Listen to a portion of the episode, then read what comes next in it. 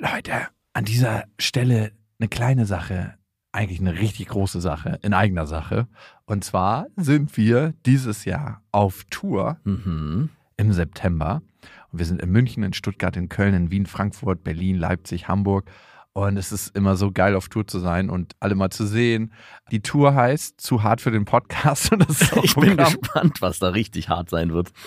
Ja, also es wird viel Interaktion geben, es wird viel zum Lachen geben und die Tour oder das, was dort passiert, entsteht gemeinsam mit euch und ich finde, das ist auch die Magie. Das heißt, bei jedem Tourstop ist es irgendwie anders und Mhm. neu für uns, neu für euch und für uns ist es auf jeden Fall immer sehr, sehr magisch. Also sichert euch jetzt schon die Karten München, Stuttgart, Köln, Wien, Frankfurt, Berlin, Leipzig, Hamburg. Ab jetzt 10% härter und Tickets gibt's ab jetzt auf bestefreundinnen.de und in den Shownotes.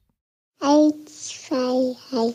Ich habe, ich habe lieb.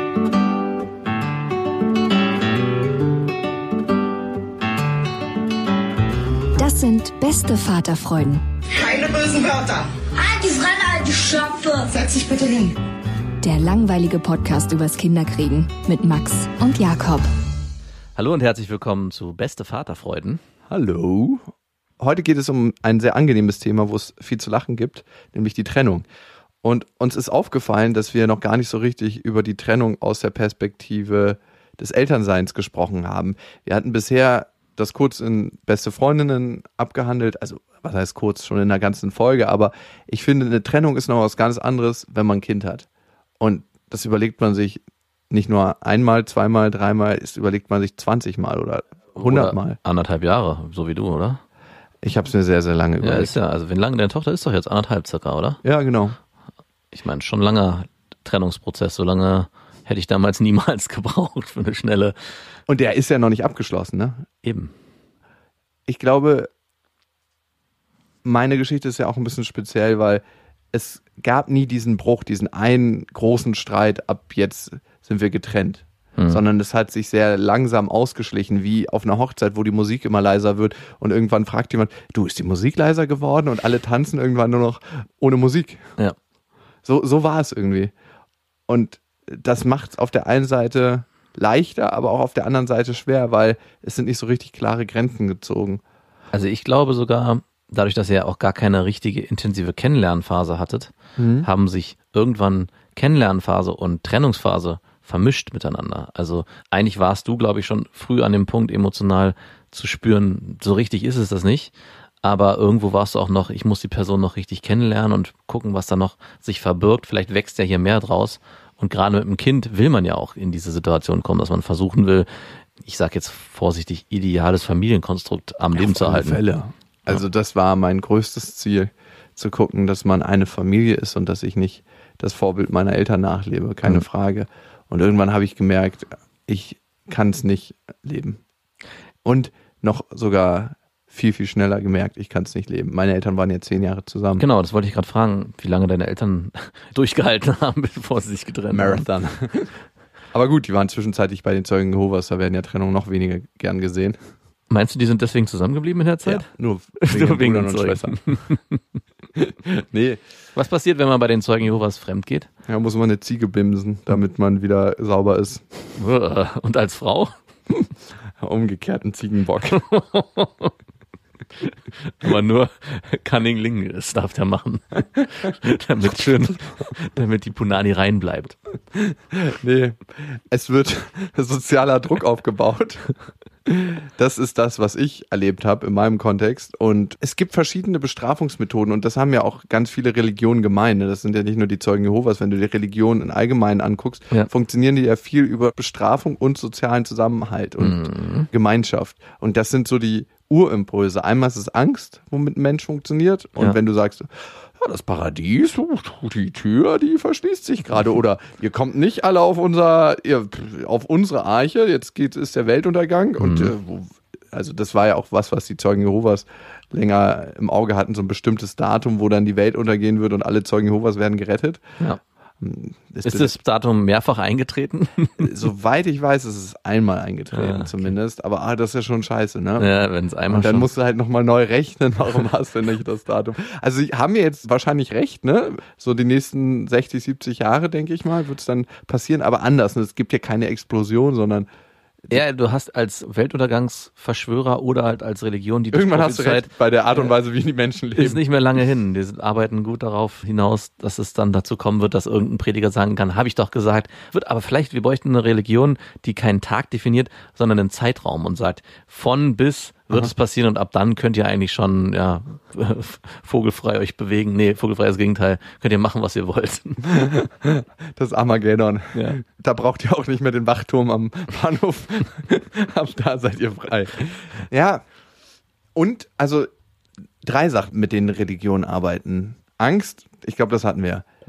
Gemeinschaft und soziale Isolation außerhalb der Gemeinschaft. Das ist ein ganz, ganz wichtiges Mittel, dass du, wenn du außerhalb, und so war es zumindest bei den Zeugen Jehovas, da warst, das war nicht so gern gesehen, außerhalb des Kreises der Zeugen Jehovas Kontakt zu haben. Vielleicht trifft das auch nicht auf die gesamten Brüder und Schwestern auf der gesamten Welt zu, aber das war zumindest in der Gemeinschaft, wo meine Eltern waren. Und das dritte ist, ein Stück weit, also monotheistische Lehren haben das ja gemeint, dass es eine Wahrheit nur gibt. Ja. Und wer sich die Welt anguckt, der weiß, dass Wahrheit oftmals eine Frage der Perspektive ist. Hm. Also zwei Sachen davon würde auch auf beste Freundinnen zutreffen. Wer Podcast hört, der darf sich nicht außerhalb unseres Podcasts bewegen. Ja, der Zeugen Jehovas Podcast. Und nur hier gibt's die eine und richtige Wahrheit. Angst kriege ich nicht eingeordnet. hm, die können wir Angst erzeugen. Wenn ihr andere Podcasts hört, außer diesem Podcast, dann kommt ihr nicht ins Paradies. Mhm. Dann gibt's die Punani-Oase nicht für euch. Und die gibt's auch für Frauen, nicht nur Ja, für Männer. den Lachssee. Da kann man baden, es ist reinlichstes Wasser und man wird zur gleichen Zeit befriedigt. Mm. Von Lachsen? Nein, von Männern, die dicke Lechse haben. Ah, ja. Aber das ist hier beste Vaterfreundin. ja, das ich war irgendwie überhaupt nicht rein. Nein, Wir waren gerade bei einem traurigen Thema, nämlich der Mhm. Trennung. Und ich muss sagen, ich habe jetzt mittlerweile schon so einen Abstand dazu, dass es gar nicht mehr so lebendig ist. Aber seid ihr denn schon so richtig getrennt? Also sprecht ihr beide davon, wir leben in Trennung zusammen mit unserer Tochter? Ich weiß immer nicht, wie es bei ihr ist, wie sie das ihren Freundinnen kommuniziert und Mhm. Bekannten. Und deswegen bin ich da auch immer ganz vorsichtig. Da sage ich dann nicht meine Ex-Freundin, weil das kommt komisch, wenn du vor Bekannten bist und die eine Seite spricht immer noch von mein Freund und dann so meine Ex-Freundin. Huch, habe ich irgendwas nicht mitbekommen? Eine Sache, ich war letztens übrigens sehr erleichtert, weil eine gute Bekannte von mir, die haben sich ähnlich schnell kennengelernt und ähnlich schnell ein Kind bekommen. Und da war es immer so alles Friede, Freude, Eierkuchen. Und ich habe Mm. neulich gehört, dass sie sich getrennt haben. Dachte so, hm, Es gibt doch nichts Schöneres. Hatten die zwei Kinder oder eins? eins. Ah, schade. Fast Zwei so, wäre noch schöner. Fast so alt wie Lilla. Also es war keine Schadenfreude, aber es ist so, als ob man so einen Marathon abgebrochen hat und eine andere Seite hat gesagt, wir haben es übrigens auch nicht geschafft. War auch ein bisschen anstrengend für euch, ha? Ich war doch nicht so schlecht trainiert. Mir fällt ein, du könntest, um dem Ganzen zu entgehen, wie du deine Freundin nennst, vor ihren Freunden könntest du einfach sagen, die Mutter. Die Mutter, das Muttertier. Im pädagogischen Recht sagt man auch die KM, Die KM? die, Kindesmutter. Die Kindesmutter. Ach so, weil es die leibliche Mutter ist. Mhm, genau. Mm, die KM. Schöner Begriff. Klingt aber irgendwie so nach Kriegsfahrzeug. nach schwerem Gerät. Die KM minus eins, weil es die erste ist. Die KM minus eins. Stimmt, ja, also die kriegt eine richtige Seriennummer. Und in der Position, in der ich mich jetzt befinde, die ist ehrlich gesagt für mich gerade total schön. Oh. Also einmal habe ich gestern gedacht, als ich nach Hause kam, wow, was hat mir meine Ex-Freundin für ein krasses Geschenk gemacht? Also dadurch, dass sie unsere Tochter in ihrem Leib ausgetragen hat, ich muss immer noch an die Zeugen Jehovas denken, Leib Jesu. Bevor du weitermachst, ich weiß, es passt gerade nicht, aber ich habe heute in einem Baumarkt hinter mir eine Frau gesehen mit einem Kind und die war ein Kopf kleiner als ich und hatte so einen kleinen Mikrokopf und war so extrem schmächtig und das Baby hatte ungelogen einen größeren Kopf als sie. Und ich habe mich gefragt, wie hat das funktioniert? Warum hast du dich nicht umgedreht und gefragt? Mir lag ein blöder Spruch auf den Lippen, aber ich habe sie dann verkniffen. Als ich dann das Tattoo Familie auf den Unterarm gesehen habe, dachte ich, auf Oh. sowas ist ihnen, glaube ich, nicht gut zu sprechen. Mit ihren frischen 17 Jahren. Oh Gott, oh Gott. Aber gut, vielleicht ist da der Stretch nochmal anders, den man hinlegen kann. Ja, wahrscheinlich. Babys sind ja an sich auch gelenkiger und ich weiß nicht, wann sich das verliert. Der Punani-Spagat. Easy. Die hat den Epic Split gemacht im Kreissaal. Kann ich auch im Spagat entbinden. Nach unten rausfallen lassen. Ja, wie Jean-Claude Van Damme Ja. auf den Lastwagen. Und sie ist vorher auch selber hochgesprungen. Nee, nee, sie ist auf so zwei Barren reingefahren worden und Ja. dann. Und für mich ist es gerade ein mega guter Zustand, in dem ich mich befinde. Ich habe die, die Vorteile einer Familie, nämlich meine Ex-Freundin wohnt ja bei mir noch und mit unserer Tochter und wir haben einen ziemlich guten Rhythmus gerade gefunden und haben sehr geklärte Rollen und Aufgaben. Und für uns ist es total wichtig, und das habe ich herausgefunden, dass wir mega geklärte Aufgaben haben. Die sind nicht immer alle explizit formuliert, sondern viele laufen auch impliziert, wo ich mir gerade dann selber widerspreche. Aber die haben sich so eingeschliffen, dass es klar ist. Also ich stehe morgens auf, sechs bis neun ist meine Zeit, mache Frühstück, bereite alles vor und habe sie dann. Und am Wochenende, Samstag, Sonntag komplett. Und das ist gerade so ein, so, ein, so ein gutes Team, was sich so eingeschliffen hat. Und andererseits habe ich ein Stück weit Freiheit außerhalb dieses kleinen Familienkosmos. Ja. Also die Wärme und die Freiheit. Und das ist gerade was sehr Schönes. Ich habe ganz lange mit der Entscheidung gewartet, weil ich total Angst davor hatte, weil für mich war die Trennung meiner Eltern nie so bewusst traumatisch, aber es hat mir schon zugesetzt auf ganz bestimmten Ebenen, nämlich auf der Ebene Verlässlichkeit. Auf was kannst du dich verlassen, wenn die Beziehung deiner Eltern nicht mehr funktioniert? Mhm. Also dieses, das, was du als Urmodell an Beziehungen kennenlernst, wenn das zerbricht, Ja. dann hast du das Gefühl, dass in deinem Leben eigentlich alles kaputt gehen kann. Genau, also die größte Sicherheit verloren geht wahrscheinlich. Und ich frage mich, und es wird Auswirkungen für Lilla haben, was das macht, dass wir uns getrennt haben und wie wir auch körperlich miteinander sind. Ne? Also ich umarme sie jetzt auch immer noch, meine Ex-Freundin, und habe sie auch mal länger im Arm. Und ich merke immer wieder, dass das für Lilla ein ganz komischer Moment Ja. des Schreckens ist. Also sie, sie hält so kurz inne, beobachtet das und dann lacht sie immer. Und ich denk- find- findet das schön. Was machen Mama und Papa hier? Was, das gehört nicht. so. Erwachsene haben sich nicht zu umarmen. Ich bin hier die Einzige, die die. Die Liebe bekommt. Man muss auch aufpassen, dass man die Liebe, die eigene, Mhm. nicht auf das Kind kanalisiert. Ne? Weil es ist so, als ob man ein Ablassventil der Liebe hat. Ja. Und es irgendwo lassen muss. Das haben wir ja schon öfters gesagt. Und es auch erstickt damit, also Ja. nur, noch, nur noch seine Erfüllung in dem Kind sieht. Also ich hatte gestern eine Dokumentation gesehen, die uns auch empfohlen wurde von einer höheren Elternschule heißt die und da ging es auch um Mütter, die in eine Therapieklinik mit ihren Kindern gehen, um die dann ja nochmal neu zu erziehen, weil die jetzt schon stark psychische Störungen haben. Und das größte Thema, was ich da so mitgenommen habe, war, dass viele von den Müttern eigentlich alles richtig machen wollten und ihre Kinder eigentlich mit Liebe erdrückt haben, also im mit denen alles abgenommen haben. Und Ja. ich meine, was du jetzt gerade beschreibst, das kann man sich einfach einen Hund holen, finde ich, oder eine Katze. Genau. Also darum haben, glaube ich, manche älteren Menschen auch einen Hund oder eine Katze Na, oder ein absolut, Haustier. ja. Ein Hund ist das moderne Ablassventil der Liebe. Hm. Oder ein ganz altes schon, ne? Früher waren es ja die Schafe. Der Sündenbock kriegt dann aber eine ganz andere Formulierung. Du hast gesündet. Auf zum Bock. Ran an Sündenbock. Ob das so entstanden ist? Ja, wahrscheinlich. Auch die Bibel ne, ist ja sehr, sehr interessant, weil das waren ja ganz lange mündlich überlieferte Schriften, auch wenn es in der Bibel dann letzten Endes anders steht. Aber die wurden so weitergegeben und dann fragmentweise zusammengefügt und irgendwann wurden die Teile dann weiter zusammengefügt, auch niedergeschrieben. Aber du weißt ja, wie das ist, wenn du eine Geschichte hörst, diese Geschichte weitergibst von dem, was du gehört hast, das sich einfärbt durch deinen persönlichen Blick Ja. und durch deine Erlebnisse, dann gibst du wieder die einer dritten Person weiter, die hat nicht so ein gutes Gedächtnis und sagt, ah ja, die kleinen Sachen und dazu neigt doch das menschliche Gehirn, so kleine Blanks wieder auszufüllen mit einer persönlichen Story und irgendwann wurde es dann niedergeschrieben.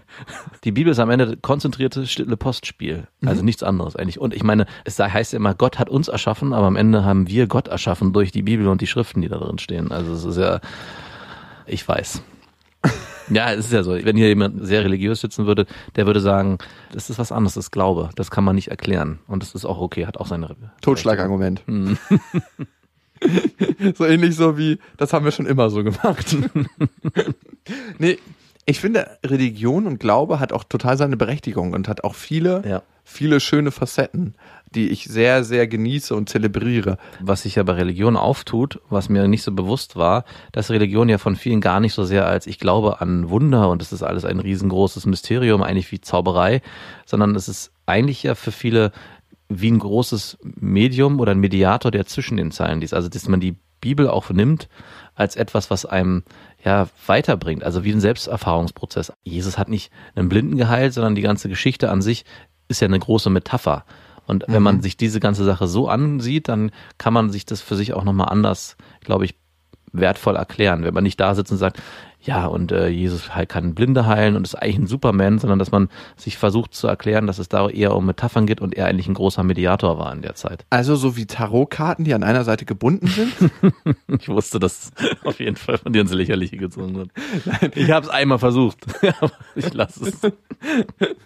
Ich habe so eine religiöse Schädigung durch die Zeugen Jehovas erfahren und so einen Zwang, dass ich als kleines Kind so krasse Angst hatte, dass ich auf diesem Weg rauslassen musste. Ja. Ich habe mit 15, 16, 17 und es ging sogar bis in die 20er rein, diese Angst, die sie gesät haben, Ja. die war immer noch da und diese stille Frage, aber was ist, wenn es doch Gott gibt? Und was ist, wenn er mich für das alles bestrafen wird? Also dafür, dass ich ihn auch ins Lächerliche ziehe. Aber wenn es Gott gibt, das ist meine neue Regel, hat er krass Humor. Und Auf jeden Fall. also ich meine, allein was er teilweise so auf der Welt macht, er muss Humor haben. Also Vor allem schwarzen Humor. Wenn man so daran geht. ja gut, aber ich meine, das was auf der Welt passiert, wenn es Gott gibt, dann kann man ihm das auch nicht zuschreiben. Aber ey, ganz ehrlich, das geht jetzt so ein bisschen zu weit. Wo waren wir? Ich würde mich mal noch mal interessieren, wenn wir gerade bei Trennung sind. Dein Modell, es gibt ja bei Trennungspaaren ganz oft, die sich so selbst erklären und sagen, ja, wir leben das Wechselmodell oder wir leben die Patchwork-Familie. Gibt es einen Namen für dein Modell? Würdest du oder hast du gerade was Neues erfunden oder glaubst du, es gibt in der Sozialpädagogik einen Namen für euer Modell, was ihr gerade fahrt? Und wenn nicht, würdest du ihm einen Namen geben wollen? Ich würde es nicht Relationship Fluid nennen, weil es wechselt nicht in die, wir sind wieder in Beziehung. Mhm. Aber wir haben das erste Mal seitdem wir uns kennenlernen und jetzt schon ein paar Monate, eine sehr gute Phase. Das erste Mal, seitdem wir uns kennen, eine sehr, sehr gute Phase, wo wir einfach gut miteinander sind und ich auch sehen kann, dass ich sie als, als Person schon liebe. Also, und ich sage jetzt nicht, dass ich sie als Beziehungsmensch, Mhm. als, als meine Freundin liebe, sondern als, als Mensch, der so in mein Leben gewachsen ist, der jetzt einfach dazugehört. Mhm. Und eine große Dankbarkeit in vielen Punkten habe und dass ich das mehr ausdrücken kann, glaube ich. Und ich glaube, dass wir auch sehr unorthodox sind in vielen Punkten, dass da einfach viel mehr Sachen möglich sind. Ey, und am Ende bringt es gar nichts, sich die ganze Zeit in Sachen Kind zu streiten und sagen, jetzt nimmst du das nicht und dann darfst du es und Mhm. Ja, ja, das sowieso. ey, also, Also ich habe auch Horror davor gehabt und wer weiß, vielleicht kommt es auch irgendwann nochmal. Ja. Ich wir waren ja schon an heftigen Punkten, aber im Moment kann ich nur sagen, läuft. Und ich weiß nicht, wie es ist, wenn sie dann runtergezogen ist, weil da fehlt eigentlich nur noch die Küche in der Wohnung und dann Mhm. geht's runter. Also wir hatten jetzt schon abgemacht, dass ich dann morgens immer runterkomme und Frühstück mache. Ja, das wollte ich gerade fragen, wie das dann das Modell aussieht, wenn ihr dann in Trennung, auch räumlicher Trennung. Das sind ja lebt. nur zwei Stockwerke. Ja, trotzdem. Aber Vorderhaus, Hinterhaus, muss man sagen. Da ist genug räumliche Trennung. Mhm, auf jeden Fall. Da ist genug. Ich hatte schon tatsächlich überlegt, ob sie ins Vorderhaus auf die gleiche Höhe zieht. Und dann hätten wir so einen Durchbruch in die vordere Wohnung und dann dachte ich mir, nee, auf gar keinen Fall. Das ist zu viel, dann brauchen wir auch nicht auseinanderziehen. Nee, hast du recht. Dann spreaden wir uns einfach nur auf mehr Quadratmetern. Ja, und ich weiß auch noch nicht, wie ich das bei mir mache mit dem Kinderzimmer, wie ich das einrichte und so. Stimmt, du brauchst ja auch ein Kinderzimmer. Mhm. Also man braucht fast alles zweimal, aber ich sehe es auch irgendwie nicht ein, weil ich ja eher versuche, reduziert zu leben und dann alles zweimal. Mhm. Hol wahrscheinlich jetzt schon Jugendbett. Was zu eng ist, dass ein Freund übernachten kann Es mit. gibt Betten, die kann man umbauen. Es gibt Kinderbetten, die kannst du dann, haben wir auch, die man dann zu einem Jugendbett umbauen kann. Und wenn es dann soweit ist, sagt das Kind, ich will nicht auf einer neuen Zimmermatratze schlafen. Wenn du das so beschreibst mit deiner Ex-Freundin, ist es nochmal Raum dafür da, dass ihr wieder zusammenwachst? Auf Beziehungsebene? Oder würdest du das kategorisch ausschließen, jetzt in der Phase, in der du bist? ich hatte so eine Situation noch nie. Deswegen wäre es für mich krass, darüber eine Prognose abzugeben. Aber ich bin mir ziemlich sicher, dass es nicht mehr kommen wird. Und ich weiß nicht warum. Vielleicht, weil zu viele Verletzungen passiert sind. Vielleicht einfach, weil ich immer wieder merke, dass wir so hart auch aneinander geraten, dass ich mich dem nicht mehr aussetzen Mhm, möchte. okay. Dass ich eher vielleicht auch in einer Schutzhaltung bin und merke, ich möchte mich dem eigentlich nicht mehr öffnen Mhm. auf der Ebene, weil es zu gefährlich ist und vielleicht auch, weil zu viel zerstört worden ist. Es ist so, als ob jemand sagt, ja, ich baue die Häuser wieder auf, aber du hast sie doch alle im Krieg zerbombt. Ja, aber ich baue die trotzdem wieder auf und dann leben wir hier wieder in Frieden in der Stadt. Wer sagt eigentlich, dass dann wieder ein ein Bombenangriff droht? Das ist das eine. Ja, wahrscheinlich ist es genau das. Und wenn ich da reingehe, ne, liebe ich sie als Beziehungspartnerin auf dieser Ebene. Da habe ich kein Ja für. Hm, okay. Aber ich liebe sie als Person, als Mensch. Also, wie du jemanden aus der Familie liebst, weil sie auch einfach dazugehört. Ja. Und So wie du deine Freundin liebst. Genau. Und wie glaubst du, ich meine, das ist eine sehr hypothetische Frage, sich alles verändern wird, weil ich glaube, das ist der richtige Knackpunkt, wenn neue Partner ins Leben eintauchen werden. Wow. Ja, das habe ich mich auch schon gefragt. Ne? Wie wird das für mich, wenn meine Ex-Freundin einen neuen Freund hat und wenn der vielleicht auch mit Lilla ist und wenn Und- die eine gute Dynamik haben? Wahrscheinlich ist es auch dein Wunsch, dass er eine gute Dynamik mit Lilla hat. Also es ist ein etwas abstrakter Gedanke, sich damit auseinandersetzen zu müssen. Es gibt irgendwann vielleicht sogar in zehn Jahren, sag ich mal, einen zweiten Papa. Ja, natürlich nicht den gleichen wie du, aber einen, der auf jeden Fall auch in der Erziehung eine Rolle spielen wird. Und da denke ich an mich zurück und ich kann nur sagen, dass ich eigentlich konstant alle Männer, die meine Mutter hatte, nie in irgendeiner Weise als Vaterfigur gesehen habe. Ich war mit denen immer im Krieg. Ja, aber würdest du deiner Tochter wünschen, dass sie Nein, überhaupt nicht. Und meine Deswegen. Schwestern waren auch überhaupt nicht im Krieg. Das war was Mann-Mann im Ja, Haus, glaube okay. ich. Und bei meinen Schwestern, die waren total gut immer mit denen. Also wäre bei dir eigentlich das umgekehrte Bild, wenn du eine neue Partnerin hast, dann könnte deine Tochter dein Leben nochmal neu leben mit deiner potenziellen neuen Freundin und mit ihrem Krieg stehen. Ja, und da würde ich ganz klar darauf achten, dass man Stellung bezieht. Und Ja. da finde ich, ist immer Stellung zu den Kindern. Also ganz klar darauf achten, wenn die Frau ein Problem damit hat, dass man das mit ihr löst und klärt Ja. und nicht so eine Hinterrücksgeschichte, weil das hatte ich auch schon selber erlebt, dass eine Freundin von meinem Vater zu mir eine krasse Bitch war, wenn mein Vater nicht dabei war und dann, wenn mein Vater dabei war, war sie wieder richtig freundlich. Mhm. Ich war zum Glück schon alt genug, dass ich das für mich formulieren konnte und auch steuern konnte, Ja. aber das war eine absolute Hexenfotze. Also, das war wirklich, das war Hexenfotze. und dann gab es auch wieder Frauen, mit denen ich mich super, super krass gut verstanden habe, wo ich einfach gedacht habe, wow, schön, dass er die hat und schön, dass sie in unserem Leben sind. Und sowas wünsche ich mir halt tendenziell. Es muss jetzt noch nicht gleich passieren. Ich bin auch gespannt. Ich, für mich habe ich auch noch nicht definiert, ob das mein letztes Kind sein wird. Ne? Ich Ja. glaube eher nicht, weil es so eine krass schöne Erfahrung ist, die ich eigentlich noch mehrmals machen will im Leben. Also ich bin sehr froh, wie mein Leben sich gestaltet, aber ich muss schon sagen, wenn ich mir so deins angucke, jetzt gerade in der Konstellation, wie sich das auftut, ist es schon spannend, was sich da noch alles für Möglichkeiten ergeben könnten. Wieder Also, alles, alles geht. alles geht so, ja. Und dann gibt's vielleicht noch ein Kind, vielleicht mit einer neuen Frau, wer weiß, ob ich Vielleicht mit einer dritten dann noch. Ja, genau. Also, also ich sehe nur Möglichkeiten, keine, Keine Limitierung. keine Limitierung. Und dann denk an deine Familie, nimm die Anstrengung mal zehn. genau, das ist das ein. Das ist Es das. ist krass anstrengend, weil du immer in irgendeiner Weise auch Spannung hast. ja, klar. Und das ist das, was ich über die Jahre erlebt habe als Patchwork-Kind. Hm, Und das darf man nicht unterschätzen. ja. Und manche sagen vielleicht, ja, nee, das gibt's bei uns nicht. Aber das ist teilweise auch so unterschwellig, das siehst du von außen gar nicht. Du siehst eine Familie, die als Patchwork-Familie Weihnachten feiert und denkst so, wow, das ist ja alles total harmonisch. Aber dann gibt's Konstellationen innerhalb dieser Patchwork-Familie, wo meine Mutter immer noch in Konkurrenz steht mit der Ex-Freundin, Hm. mit der er auch schon wieder ein paar Jahre auseinander ist, von meinem Vater, wo ich mir denke so, wow, ihr seid beide schon langjährige Ängsten, was habt ihr miteinander am Laufen? Und beide behaupten, die hätten keine Konkurrenz miteinander und du merkst ganz genau am Verhalten, das stimmt nicht. Hm. Und sowas kann es und wird es geben vielleicht, ne? Und sowas kann es auch zwischen mir und dem neuen Partner meiner Ex-Freundin geben. Also das weiß ich nicht. Aber wenn du mich fragst, was ich mir für Lilla wünsche, da wünsche ich mir echt ein... Im Moment wünsche ich mir gar nichts. Ich glaube auch. Also ich glaube, Also es ist dafür noch zu frisch. Ja, ja, es ist ein Gegenwartsthema, was du gerade hast. Also es ist, glaube ich, nicht möglich, sich in die Zukunft zu versetzen, im Gegensatz zu anderen Geschichten und zu sagen, ey, wie wird es werden? Das ist ja auch so abstrakt alles. Jede neue Person und jedes neue eventuelle Kind bringt ja so viel Neues und so viel abstrakt Neues, dass es gar nicht einzuschätzen ist. Im Gegensatz dazu, wenn man zum Beispiel Single ist, sich trennt und eine neue Partnerin kennenlernt, kann man das einigermaßen besser einschätzen, was dann passieren wird, weil man diese Situation schon kannte und sich ungefähr vorstellen kann, wie das werden wird.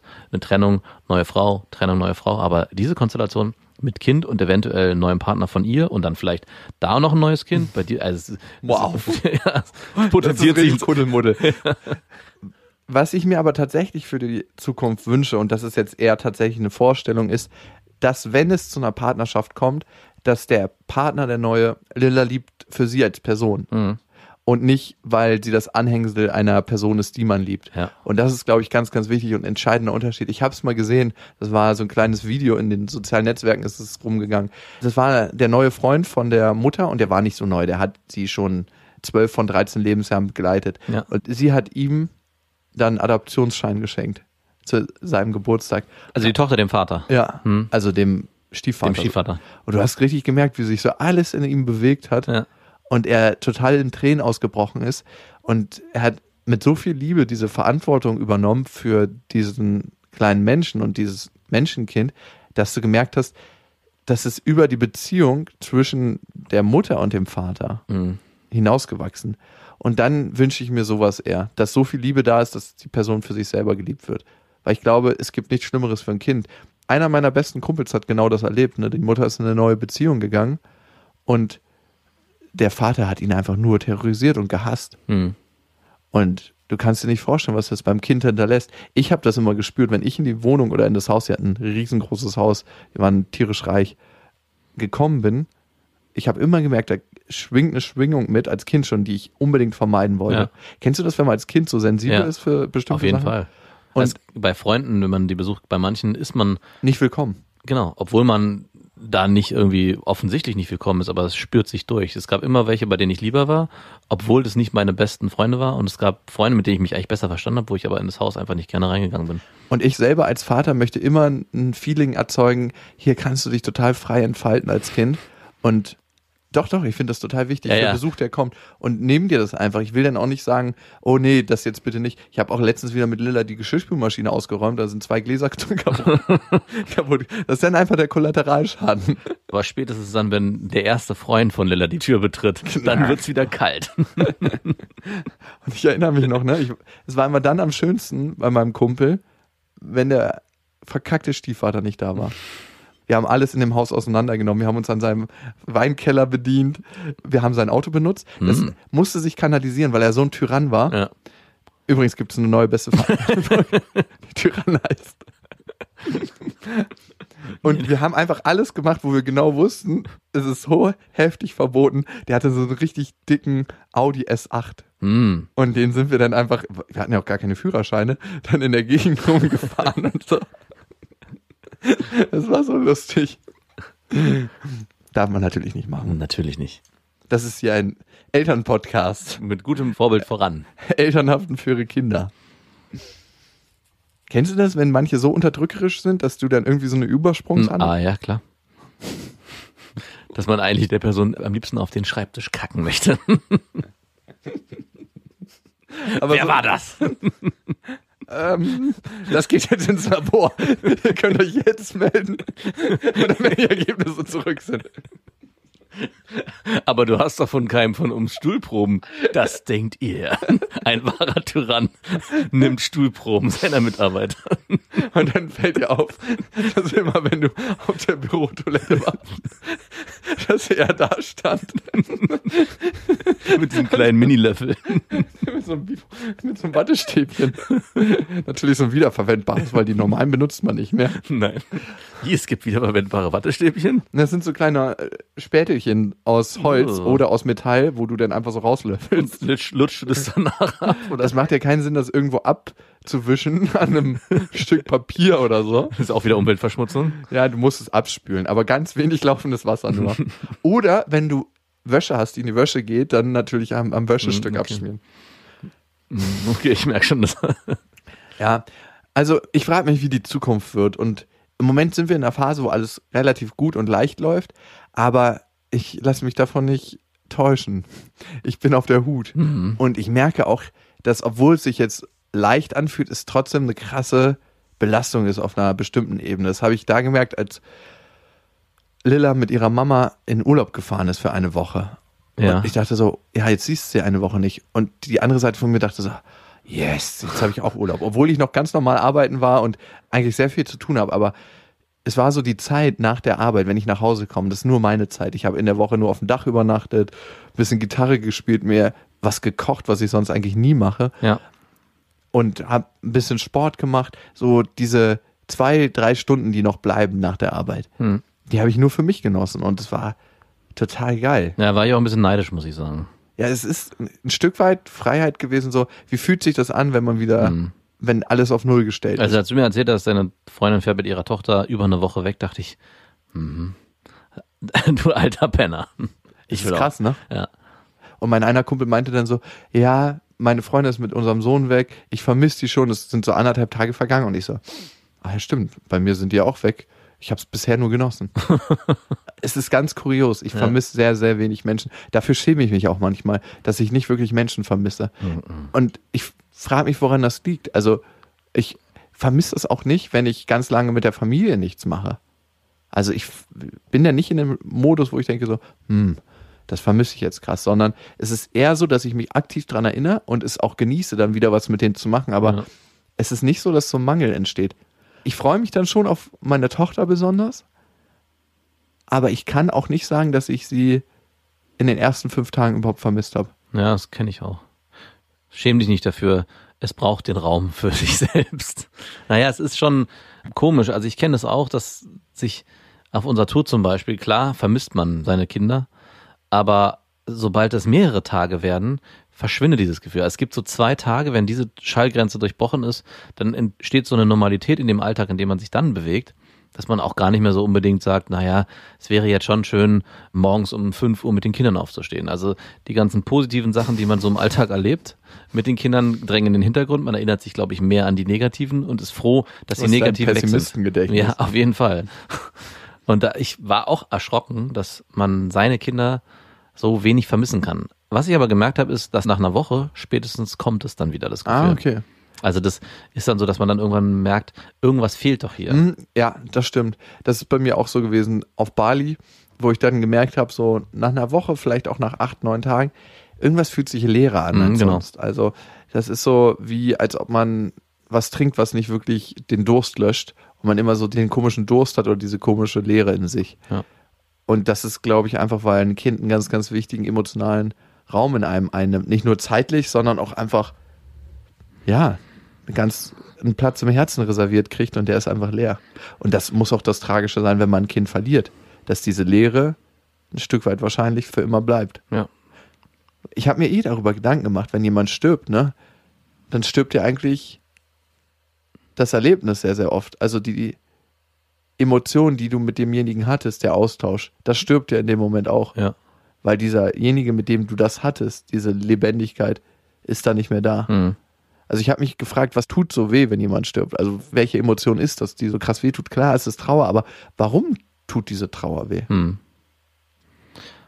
Ja, wahrscheinlich sind es nur die gemeinsamen Erlebnisse, weil die Person an sich bringt ja jetzt nicht in ihrer Erscheinung unbedingt einen Mehrwert für einen, sondern es ist immer die emotionale Verbindung, das Gefühl dazwischen und die Erlebnisse, die man vielleicht gemeinsam erlebt hat und die man auch noch erleben wird. Also ich glaube, es ist auch ein schmerzhafter Blick in die Zukunft, dass man halt weiß, das wird es alles nicht mehr geben, diese Möglichkeiten wird man nicht mehr haben mit dieser Person. Und ich glaube, deswegen ist auch der Schmerz eines Kindes so extrem, weil diese Welt, die noch kommen wird, so viel größer ist und für einen selber noch so viele Möglichkeiten sich ergeben als Eltern auch bis zu einem bestimmten Punkt, als wenn du, weiß nicht, deine Eltern verlierst, wo du weißt, da zieht sich eh langsam der Sargdeckel zu und das Licht wird immer dunkler. Ihr hattet schon genug Erlebnisse. Und genauso auch mit, weiß ich nicht, nicht Partnern, aber vielleicht auch ungefähr gleichaltrige Personen, wie man die im Alter verliert, ist das wahrscheinlich auch schmerzhaft.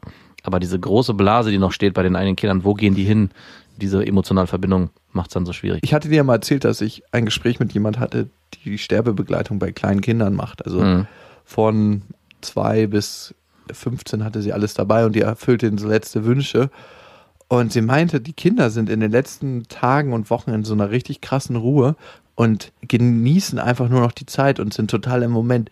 Und dieses Ängstliche, was wir haben, das haben die gar nicht. Nee. Und am meisten Angst haben die Eltern. Natürlich. Und es ist so, und das berührt mich jedes Mal, wenn ich daran denke, als ob die in was zurückkehren und da wären wir dann bei Gott, Hm. was sie noch gar nicht so lange verlassen haben. Also in diese Grundenergie, in dieses Grundrauschen oder in das, wo wir herkommen und wieder zurückgehen, wenn es sowas gibt. Ja.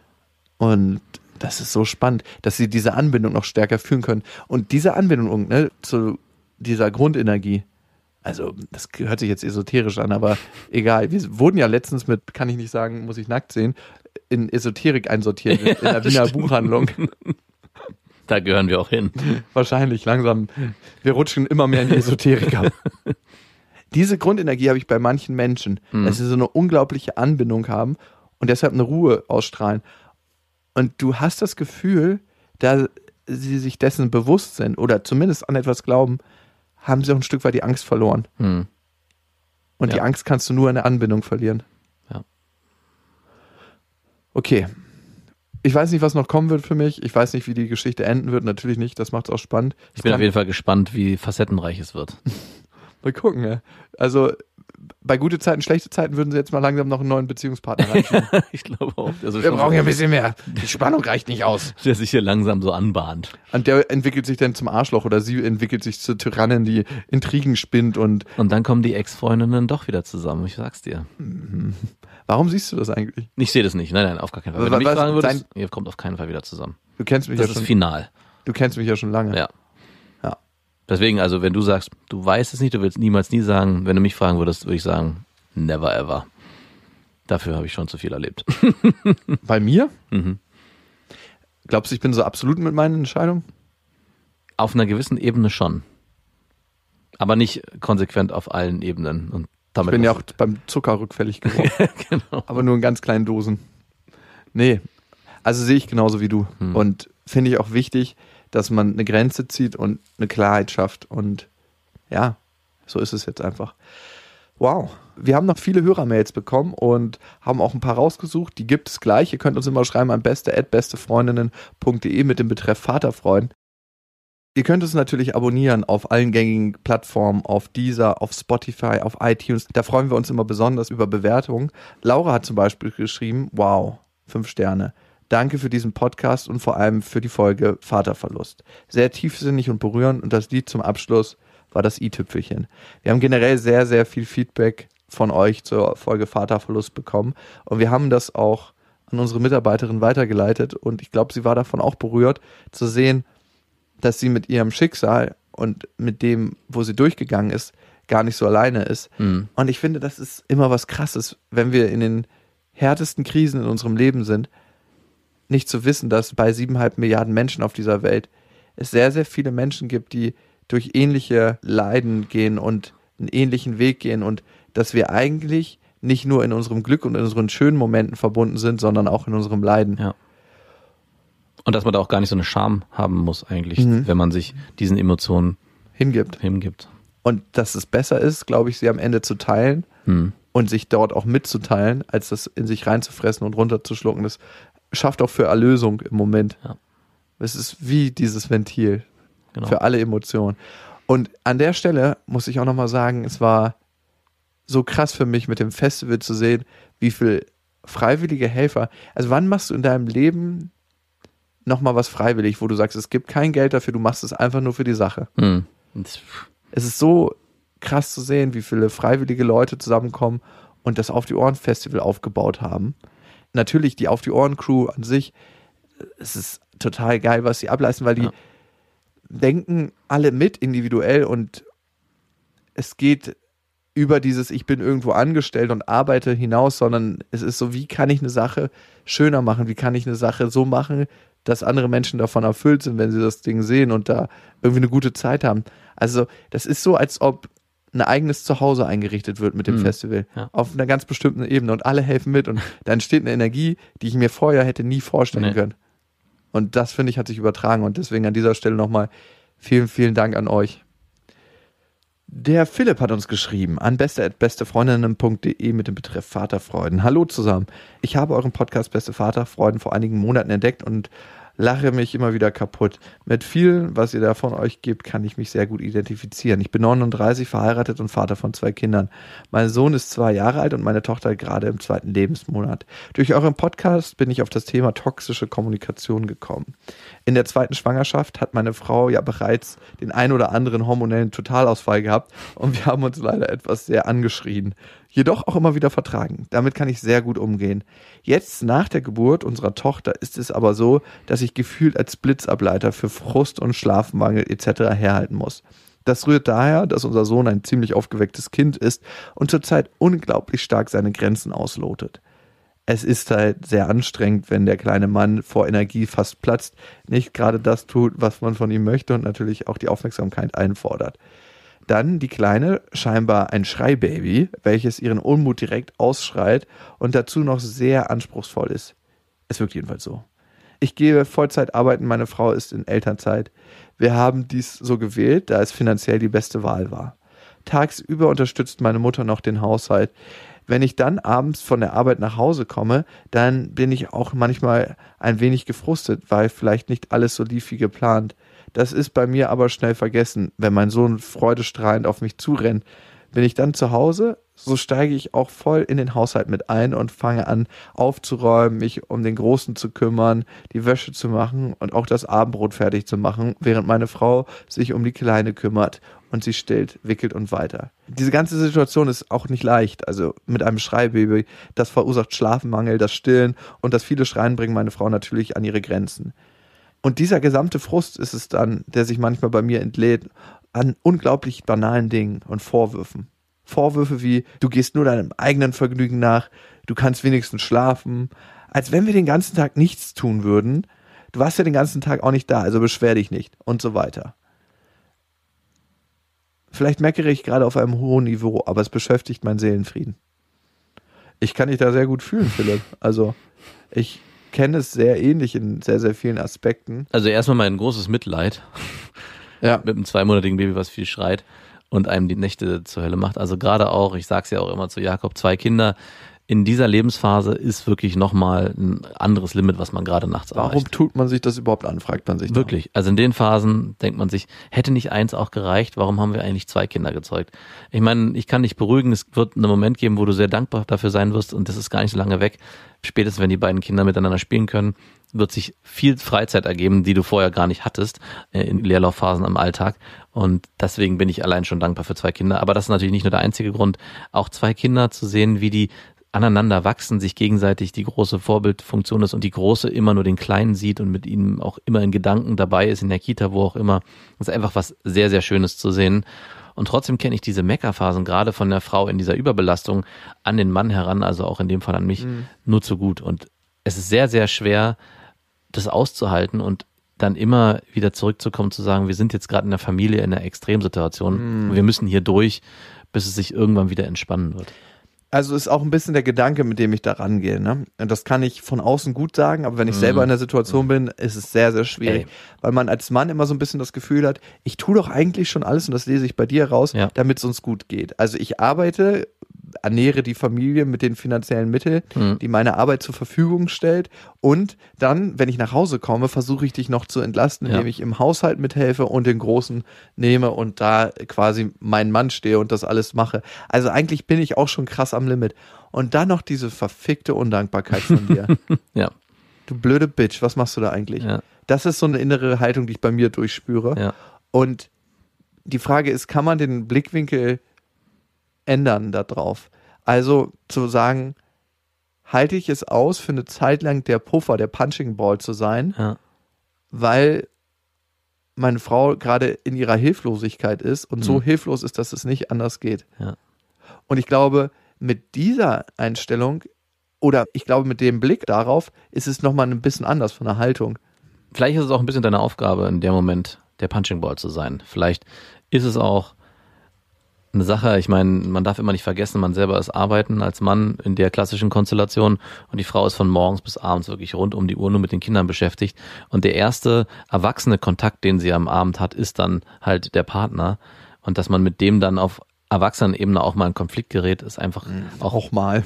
auch mal, auch mal ist halt die Frage, wie oft es vorkommt, ist vielleicht aber auch notwendig, um jemanden zu haben, an dem man sich abreiben kann, weil man halt eben nicht die Kinder anschreien will, warum sie jetzt in der Situation sich so und so verhalten. also das kann sich positiv ummünzen, dass man als Paar am Abend sich in den Arm nimmt und die schöne Zeit genießt, aber auch genauso kann es negativ sein. Und ich glaube, es ist in dieser Lebensphase, gerade die ersten zwei Jahre mit den Kindern, öfters der Fall und da aneinander zu wachsen und sich gegenseitig auch mal zurückzunehmen und einen Schmerz auszuhalten, den man vielleicht vom Kopf her nicht versteht, aber aufgrund der extremen Situation dann doch wieder ja, ummünzen kann, vielleicht in was positiv in der nächsten Zeit. Das ist eine Aufgabe, die man mit zwei Kindern auf jeden Fall zu meistern hat. Muss darauf rumreiten. Was ich immer interessant finde, es gibt bestimmte Grenzen, die man ziehen kann für sich, wo man sagt, das ist jetzt nicht mehr okay, da hört es auf. Hm, Auf jeden Fall. Und das sind gewisse Arten der Respektlosigkeit. Ja. Und ich merke, ich habe die in der Beziehung zu meiner Ex-Freundin schon öfters überschritten. Kann ich einfach nur sagen, wie es war. Also Sie wir auch? haben uns gestritten, wo ich dachte, das ist unterirdisch. Es wäre mir jetzt so peinlich, wenn jemand anderes zugucken würde. Und das ist immer eine ganz gute Richterskala, finde Ja. ich. Würde ich genauso mich verhalten, wenn noch andere Personen dabei sind? Mhm. Oder lasse ich es jetzt einfach raus, weil ich weiß, ich kann mich hier total gehen lassen. Ja. Und das ist eine interessante Lupe, die du mal ansetzen kannst, wie ihr euch streitet und anschreit. Das heißt, man kann eigentlich auch von dem anderen immer nur so erwarten, wie respektvoll er mit einem selber umgeht, wie respektvoll man mit demjenigen umgeht. Mhm. Und ich kann sagen, ich bin auf jeden Fall mit meiner Ex-Freundin ziemlich respektlos umgegangen. Hm, Okay. Sie auch mit dir? Ja, ey, ganz ehrlich, wir hatten Kämpfe, wo wir mit der Faust ins Gesicht schlagen Ah ja, wollten. stimmt. Ich habe schon wieder verdrängt. Ich würde das schon unter Leicht unter der Gürtellinie. Ganz leicht. Ah ja, überall. Häusliche Gewalt, darüber macht man keinen Spaß. Es sei denn, man kann sich MMA-technisch richtig gut Verteidigen. ablocken. Ich habe das ja geblockt. Aber nochmal auf die Schläge zurückzukommen. Manche Worte tun tausendmal mehr weh als diese Punching-Aktion. Ja. Das war so, ah ja, okay, jetzt findest du mal für dich einen anderen Weg. Hm. Vielleicht braucht es das auch, Philipp, dass du ein Kissen abends in die Hand nimmst und sagst, lass mal hier deinen ganzen Frust rein. Dann wird sie richtig wütend. Dann wird mit Sicherheit nicht das Kissen geschlagen. Und ganz klar, über Wünsche reden, über deine Wünsche. Klar ist das manchmal vielleicht auch in so einer Situation noch eine Mehrbelastung. Oh, jetzt hat er auch noch Wünsche. Ja. Darf schon den ganzen Tag arbeiten gehen, nimmt sich dann die Cremezeit raus, wo der Sohn sich freut und mal auch ein anderes Verhalten an den Tag legt, wenn der Vater an, Ja. abends nach Hause kommt. Kannst davon ausgehen, dass er anders ist, wenn deine Mhm. Frau den ganzen Tag mit ihm Zeit verbringt. Das ist nämlich das Gehen lassen von dem Kind. Das lässt sich dann richtig gehen. Mhm. Alles ist scheißegal bei der Mutter. Und dann hat er noch so viele Wünsche und Ansprüche. Also ich würde vielleicht nicht gleich mit dem Wunsch raushauen. Ich hätte gerne Sex mit anderen Frauen. glaub, Die nicht so frustriert sind wie du. Weißt du, was ein krasser Abturner ist?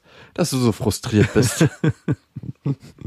Kannst du das bitte mal ändern? Und meine Geschäftskollegin Bianca, die ist immer so gut drauf. Ey, wir haben so eine Happy Zeit. Und hat diese Unbeschwertheit, diese Leichtigkeit. Du, sie ruft gerade an. Ich muss mal kurz. Ja, Schatz, ähm, Bianca. Philipp, also du kennst die Marschroute. Vielen Dank für deine Nachricht und alles Gute für deine Beziehung und in Beziehung sein. Wie auch immer das aussieht, das Modell. Und ihr wisst ja, es gibt kein richtig oder falsch. Erziehung ist einfach anders. Macht's gut. Das waren Beste Vaterfreuden mit Max und Jakob. Jetzt auf iTunes, Spotify, Deezer und YouTube. Der 7-One Audio Podcast-Tipp. Hallo, ich bin Lynn. Und ich bin Leo. Ihr kennt uns vielleicht schon vom True Crime Podcast Mord auf Ex. Eigentlich sprechen wir da ja jede Woche über Verbrechen. Mhm. Aber da gibt es ja noch ein anderes Thema, das die Menschen und uns schon immer fasziniert hat. Die Liebe. Krasse Geschichten, die wirklich passiert sind. Bonnie und Clyde zum Beispiel. Cleopatra und Caesar Oder Diana und Charles. oder halt Camilla. Liebe gibt's bei True Love aber auch nicht nur im klassischen Sinne. Es geht auch um Familie, um die Liebe zum Beruf oder sich selbst oder Freundschaft. Am besten sind ja auch eh die Filme, wo dann am Ende steht, nach einer wahren Begebenheit. Mhm. Das sind so Geschichten, die kannst du dir eigentlich gar nicht ausdenken. Ja. Und das gibt's jetzt eben als Podcast. Und das Ganze heißt True Love. Ja, der Name sagt's eigentlich schon. Aus True Crime wird True Love. Krasse Geschichten, Plot-Twist und verrückte Protagonisten.